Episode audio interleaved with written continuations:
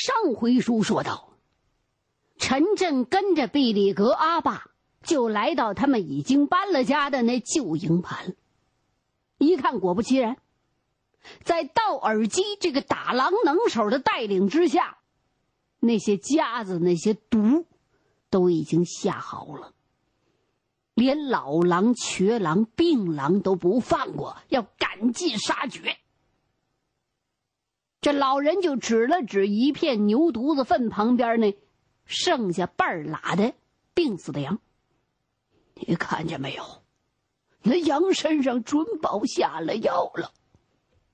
听说呀，他们从北京弄来高级的毒药，这儿的狼闻不出来。狼要是吃下去，一袋烟的功夫，准死。那我把羊都拖到废井里去。你一个人拖得完吗？那么多营盘呢？那怎么办呢？先跟我走。两个人骑上马，又陆陆续续看了四五个营盘，这才发现，这道尔基并没有在每一个营盘上都做了手脚，而是。插着花来的，有的地儿呢下毒，有的地儿是下夹子，有的地方是双管齐下，还有的什么都不下。所以这整个布局是真真假假、虚虚实实，而且总是隔一个营盘做一次手脚。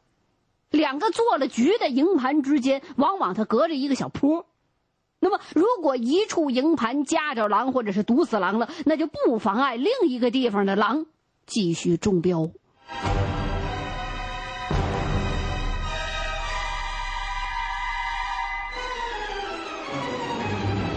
两个人在侦查的过程当中，还发现道尔基下毒下的多，下夹子下的少，而且他下夹子还利用那灰坑。造坑，不用再费劲儿挖新坑，所以是行动非常的神速。整个大队那么些个营盘，以他们这么个布局的速度，用不了大半天就能完成。再不能往前走了，否则就会被前面下家子下毒的道尔基他们给发现喽。毕里格老人拨转马头就往回走，一边走一边自言自语：“秋郎，只能就这些了。”两个人走到一处设了局的营盘，老人下了马。怎么办呢？你把它破坏了，那破坏了不得有痕迹吗？要是有痕迹，回来让人给发现了。这等于是破坏革命生产呐，那在当时就属于政治错误，弄不好株连自己的亲人朋友。所以这陈震就一直纳闷这老人打算怎么办呢？怎么救这些狼？他就眼盯盯的看着毕里格阿爸打算怎么办。他就看这老人下了马了，小心翼翼的走到半条臭羊腿旁边然后伸手到怀里头啊，掏出一个小羊皮口袋来，把那口抖了开，往这羊腿上就掸了一些灰白色的粉末。哦。陈震立刻就看明白了，什么意思？老人掏出来这羊皮口袋里头装的呀，是毒药。这干嘛？毒上加毒啊？还愁不死？不是，这毒药啊，是牧场供销社卖的那种劣质的毒兽药，毒性小，但是味儿特别冲，只能杀那些最笨的狼和狐狸，一般的那狼。都能闻出来，就因为他下的这是劣质的药，伪劣产品，他把那好药给盖住了，所以那盗耳机的劲呢就都白费了。陈震心想，这老人还是比盗耳机厉害。哎，想想又不对。呃，阿爸，嗯，这药味要是被风刮散了，可怎么办呢？不会，这毒药味就是散喽，人闻不出来，可狼照样能闻出来。就这么的，老人又找到一处下夹子的地方，然后让陈震捡了几块羊棒骨，用力的撇过去，把那钢夹子都给砸翻了。那怎么的？这这这不是破坏现场吗？不怕被人发现呢？哎，不是，狡猾的老狼对付夹子也是用这法看见没有？这是狼破坏的，不是我们破坏的。把这处营盘全都弄明白之后，两个人就往另外一处营盘走，直到老人带的那劣等的毒药用完了之后，两个人才打马往回跑。阿爸，这要是过几天他们来溜夹子，发现有人把夹子动过来怎么办？那你不得该倒霉吗？我要是再倒霉，那也比不上鄂伦的狼倒霉。狼没了，耗子野兔就翻天覆地的，草原就完了，他们也得倒霉，谁都逃不掉啊！到耳机他们要是真找上门来找我算账的话，更好，我正憋着一肚子火没出发呢。这时候，两个人已经骑马上了山梁了。半空当中有几只大雁，在那儿东张西望的寻找着同类，没排上队，形单影只的绕着圈子。老人勒住马，抬头一看，哎，连大雁南飞都排不上行了。这些天鸟啊！都让他们给吃了。说到这儿，老人回头久久的凝望着他亲手开辟的新操场，两眼噙满了泪。陈震想起跟老人头一回进入这片美丽的新草场的时候，那种就像童话一样的景色。才刚刚过了一个夏天。美丽的天鹅湖草场就变成了天鹅、大雁、野鸭和草原狼的坟场了。阿爸，咱们是在做好事，可怎么好像跟做贼似的？阿爸，我真想大哭一场。哭吧，哭出来吧。你阿爸也想哭。狼把蒙古老人。带走了一茬又一茬，怎么偏偏就把你老阿爸这一茬丢下了不管了呢？说到这儿，老人仰望腾格里，老泪纵横，就像一头苍老的头狼一样，哭得嗷嗷的。陈震也是泪如泉涌，和着老阿爸的泪水一同洒在古老的鄂伦草原上。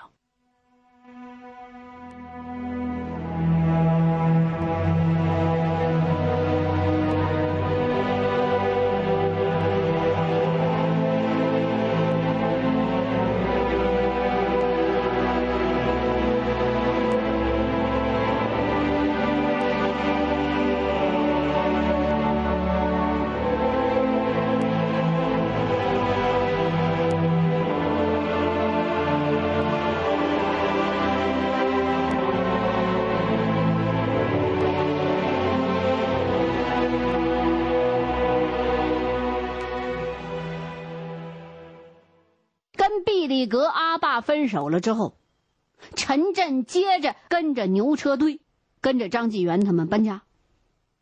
那小狼是忍着伤痛，在囚笼子里头整整站了两个整天，四十八个小时。一直到第二天傍晚了，陈震和张纪元的牛车队终于在一片秋草茂密的平坡停下来了，这就是新营盘了。晚饭之前，杨克也赶过来了，他居然用那马龙头啊。拖回一大根在路上捡到的朽糟了的牛车车辕，这是什么？这烧柴呀，足够烧两顿饭的了。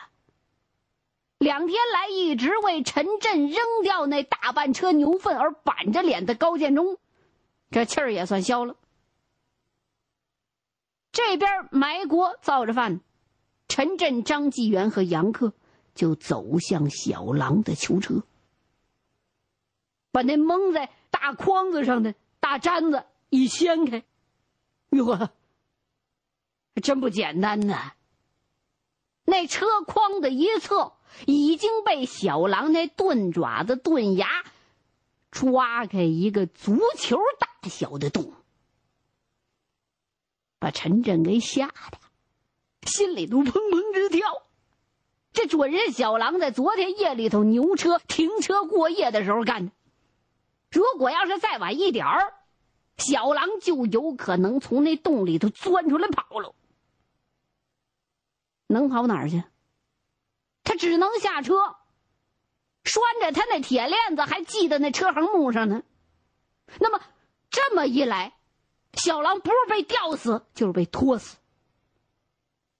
陈震发现被小狼咬碎那柳木条上，还有不少的血迹。他赶紧和张继元把这车筐端起来，卸到一边这小狼嗖的一下子就窜到地上。陈震急忙解开另外一端的铁链子，把小狼赶到蒙古包的侧前方。杨克是赶紧刨坑，埋好那木头桩子，把铁环套到木桩，再扣上铁扣，打算准备把这狼再拴起来。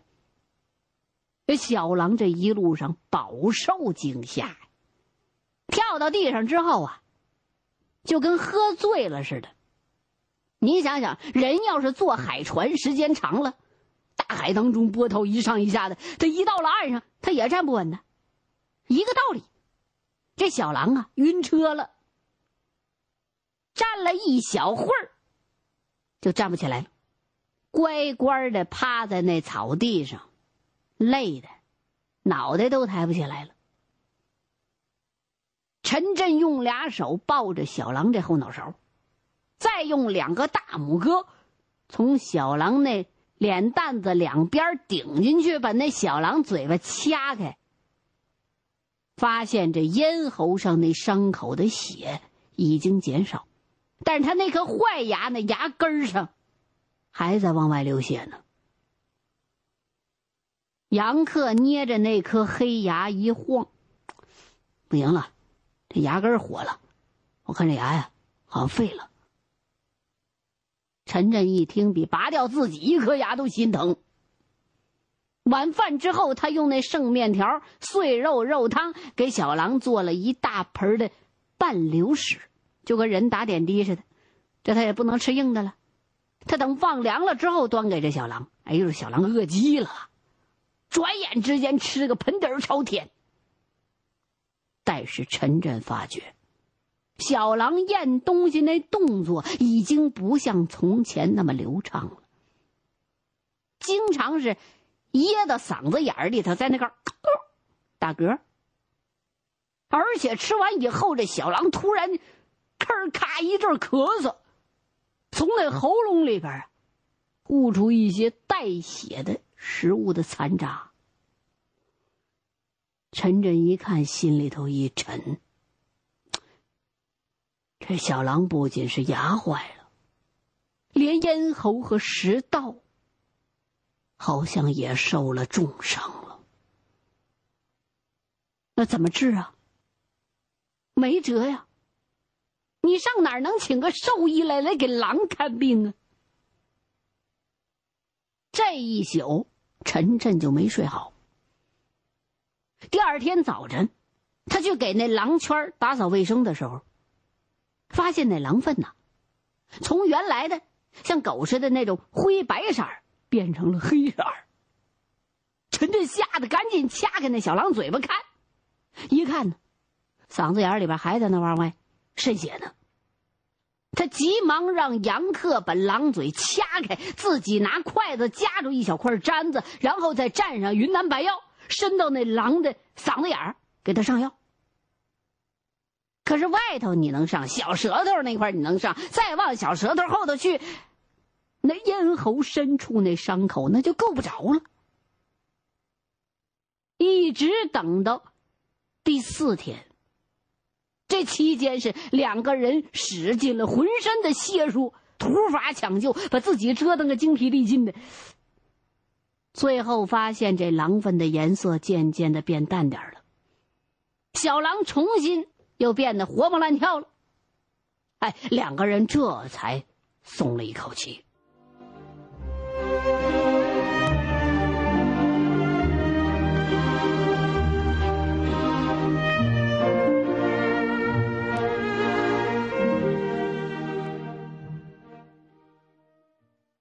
毕力格阿爸再也不被邀请到团部师部去开生产会议了。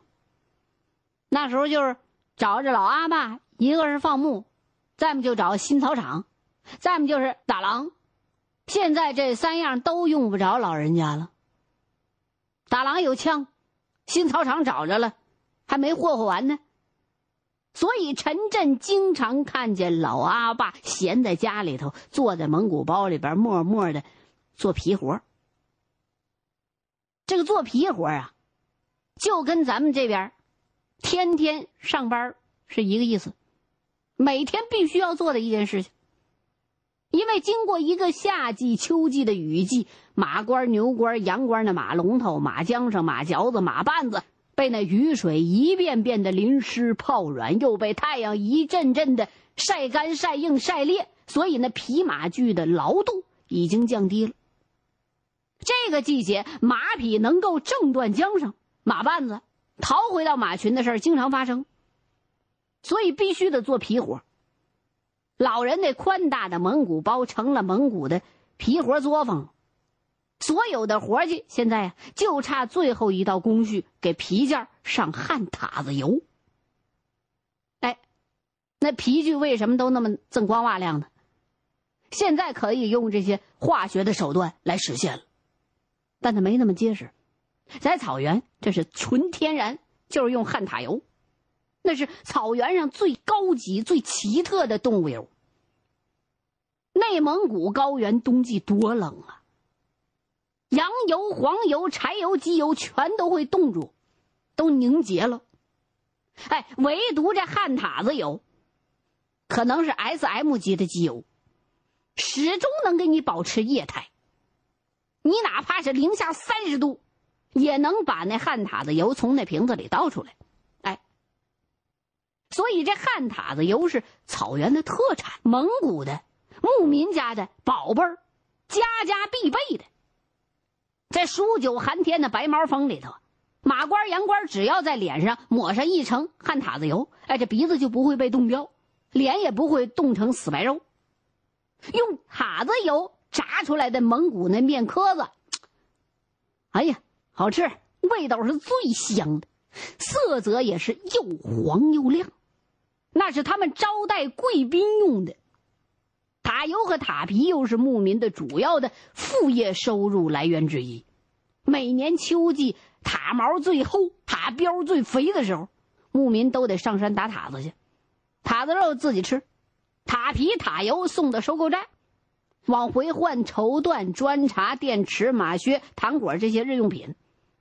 一个秋天，在那个年代，五六十年代、六七十年代，哎，打上上百只的旱塔就可以收入五六百块钱。那时候咱们城里边有几家，存折能有五六百的。如果要再加上打狼、打狐狸、打沙狐、打黄羊，那收入就更多了。所以，因为这草原丰厚。这个鄂伦的牧民生活的富裕程度超过北京城里边的处长那种家庭，几乎家家都有让城里人吃惊的存款。靠山吃山，靠水吃水，靠草原就得会吃草原。但这吃你得分怎么吃，是杀鸡取卵，还是休养生息的吃？当然，这牧民的猎业收入，打猎这行当，它并不稳定。因为草原的野生动物也跟内地的果树一样，它也有大年小年，有灾年呢。野物多了，哎，这鄂伦草原的牧民他就多打，他懂得控制；野物少了，大家伙都少打。野物要是达到稀少的程度，大家伙谁都不打了，约定俗成。所以这么的打了个千年一万年，年年还都有得打。牧民打旱塔子，一般这塔油啊，大多都舍不得卖的，因为它用途广，消耗量也大，用的最多的都是做这皮活。所以牧民家中的存货往往接不到来年的打塔子那季节。老人一看陈震进了蒙古包了。就望着满满一地的皮活，跟陈震说了：“家里头就剩半瓶子旱塔油了，我也馋塔子肉了。这会儿的塔子肉最好吃。从前的王爷呀，到这个季节就不吃羊肉了，都吃塔子肉。孩子，明天我带你去打塔子。”欲知后事如何，欢迎各位继续收听现代评书《狼图腾》。